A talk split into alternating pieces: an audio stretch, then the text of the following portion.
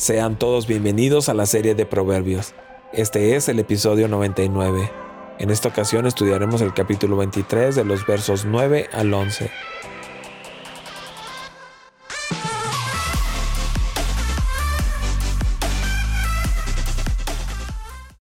A oídos del necio jamás dirijas palabra, pues se burlará de tus sabios consejos.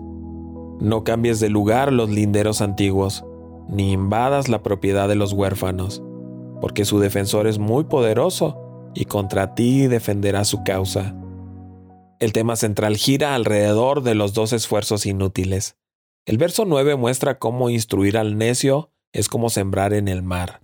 Su actitud es mirar en menos lo enseñado.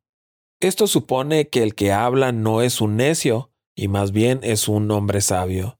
El necio no recibirá ni apreciará tu sabiduría. Será como Jesús lo describió más adelante, como arrojar perlas a los cerdos. Un necio bíblicamente hablando no es alguien que tiene bajo el coeficiente intelectual. Necio es alguien que voluntariamente ha decidido dar las espaldas a Dios. En Salmos capítulo 14, verso 1 leemos, Dice el necio en su corazón, no hay Dios. Una persona así está mentalmente cerrada a todo aquello que tenga que ver con Dios y su palabra. Los sabios aconsejan diciendo, no hables a oídos del necio. ¿Por qué? La razón es porque el necio menospreciará la prudencia de nuestras razones, o en otras palabras, se burlará de nuestras sabias palabras. En los versos 10 y 11 se vuelve al tema del lindero, quizás de la viuda, aunque no se especifica. Los más débiles de la sociedad tienen su redentor en Dios, quien les va a defender como el pariente redentor les defendería contra la opresión, buscando la justicia. Literalmente, el punto de referencia antiguo era normalmente un marcador de piedra para una línea de propiedad. Mover el punto de referencia fue una forma de agrandar su campo y de robarle a su vecino. Simbólicamente, el lindero antiguo era una tradición o costumbre de los antepasados. El campo del huérfano necesitaba cuidados y protección especiales. Era malo entrar en los campos de los huérfanos para tomar parte de la cosecha de aquellos que tenían problemas para protegerla. El huérfano y todos los que son vulnerables tienen un protector especial, un redentor. Él ha prometido defender su causa contra todos los que vendrían a tomar lo que es de ellos. Defensor es la significativa palabra hebrea Goel, el redentor. Solía ser un pariente poderoso que defendería los derechos de los indefensos, pero si no hubiera ningún humano, Dios tomaría su causa. Cuando se dividió la tierra prometida, se otorgó un pedazo de tierra a cada familia de Israel. Cuando el padre de familia moría, la tierra quedaba como heredad para los huérfanos. No faltaban personas que aprovechando la debilidad de los huérfanos, intentaban despojarlos de sus tierras por medio de mover los linderos de los terrenos que habían heredado. Esto es lo que cuestiona este dicho sabio cuando dice, no traspases el lindero antiguo, ni entres en la heredad de los huérfanos. Si alguien lo hace tendrá que sufrir las consecuencias de ello. El texto dice, porque el defensor de ellos es el fuerte. Qué interesante. El defensor de los huérfanos es el fuerte. Fuerte con F mayúscula. El fuerte es uno de los nombres de Dios. Denota su infinito poder para cumplir con su objetivo. El fuerte se encarga de defender la causa de los huérfanos. Esto debe ser de mucho consuelo para aquellos que han pasado por la terrible experiencia de ver partir de este mundo a sus padres. Ellos deben saber que no están solos, porque Dios mismo, el fuerte, está presto para abogar por ellos. Pero este dicho tiene también una aplicación adicional.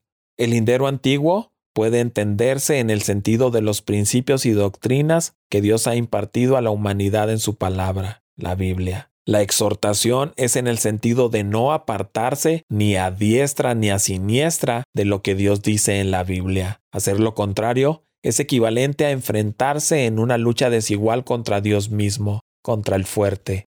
Hoy en día existe una fuerte tendencia en el mundo cristiano de llamar a lo bueno que la Biblia califica como malo y de llamar malo a lo que la Biblia califica como bueno.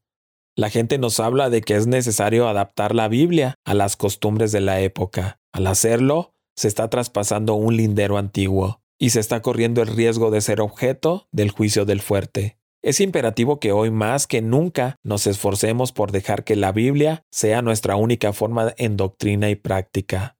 Es imperativo que la Biblia sea anunciada y explicada con claridad, de modo que todo el mundo pueda saber lo que Dios dice sobre determinado asunto. En el momento en que ponemos cualquier cosa por encima de la Biblia, como la norma para lo que creemos y lo que vivimos, habremos traspasado el lindero antiguo y tendremos que atenernos a las consecuencias de tan grave desatino, que por la gracia de Dios nos mantengamos dentro de los linderos establecidos por Dios en su palabra. Entre todos aquellos cuyas necesidades requieren nuestro interés, las viudas y los huérfanos tienen el mayor derecho a nuestra tierna simpatía. Son objeto del cuidado especial del Señor. Dios los confía a los cristianos. La religión pura y sin mácula delante de Dios y Padre es esta, visitar a los huérfanos y a las viudas en sus tribulaciones y guardarse sin mancha de este mundo. Santiago capítulo 1 en el verso 27. Deben ser cuidadosos en las familias. Que aquellos que aman al Señor abran su corazón y sus hogares para recibir a estos niños. No es el mejor plan cuidar a los huérfanos en grandes instituciones. Si no tienen parientes que puedan sostenerlos, los miembros de nuestras iglesias deben adoptar a estos pequeños en sus familias o hallar hogares apropiados para ellos en otras casas. Estos niños son en un sentido especial seres a quienes Cristo mira, y dejarlos en el descuido es ofenderlo a Él. Todo acto bondadoso hecho a ellos en el nombre de Jesús es aceptado por Él como hecho a sí mismo. Los que de alguna manera los privan de los recursos que deberían tener, los que consideran con indiferencia sus necesidades serán castigados por el juez de toda la tierra, y Dios no hará justicia a sus escogidos que claman a Él de día y de noche. Os digo que los defenderá presto, porque juicio sin misericordia será hecho con aquel que no hiciera misericordia. Un amplio campo de utilidad espera a todos los que quieran trabajar por el Maestro, cuidando a esos niños y jóvenes que han sido privados de la dirección vigilante de sus padres y de la influencia subyugadora de un hogar cristiano. Vosotros que profesáis ser hijos de Dios, estáis cumpliendo vuestro deber en lo que respecta a enseñar a estos que tanto necesitan que se les enseñe pacientemente a ir al Salvador? ¿Estáis desempeñando vuestra parte como fieles siervos de Cristo? Estamos custodiando a estas mentes que todavía no se han formado y que tal vez no estén bien equilibradas con el mismo amor que Cristo manifestó hacia nosotros. El alma de los niños y de los adolescentes está en mortífero peligro si se los abandona a sí mismos. Necesitan instrucción paciente, amor y tierno cuidado cristiano. Al atender a los niños no debemos obrar simplemente por deber, sino por amor, porque Cristo murió para salvarlos. Cristo compró estas almas que necesitan nuestro cuidado y espera de nosotros que las amemos como Él nos amó en nuestros pecados y extravíos. El amor es el medio por el cual Dios obra para atraer el corazón hacia sí, porque Dios es amor. Esta obra en favor de los demás requiere esfuerzo, abnegación y sacrificio propio. Pero, ¿qué es el pequeño sacrificio que podemos hacer en comparación con el sacrificio que Dios hizo por nosotros en el don de su Hijo unigénito? Dios nos imparte su bendición para que podamos impartirla a otros. Cuando le pedimos nuestro pan cotidiano, Él mira nuestro corazón para ver si queremos compartirlo con los que lo necesitan más que nosotros.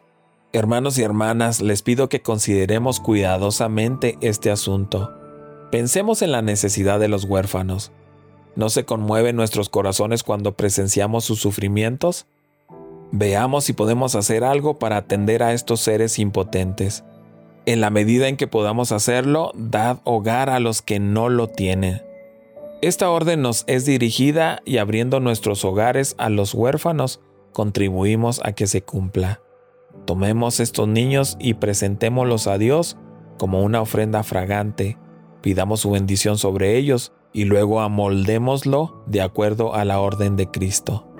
En la palabra de Dios abundan las instrucciones acerca de cómo debemos tratar a la viuda, al huérfano y al pobre doliente y menesteroso. Si todos acatasen estas instrucciones, el corazón de la viuda cantaría de gozo, los pequeñuelos hambrientos serían alimentados, se vestirían a los indigentes y revivirían a los que están a punto de perecer. Te invito a que sigas con nosotros estudiando el libro de Proverbios. Cada día subimos un capítulo nuevo en las principales redes sociales. Puedes encontrarnos como Comunidad Capital en Facebook, en YouTube y en Instagram.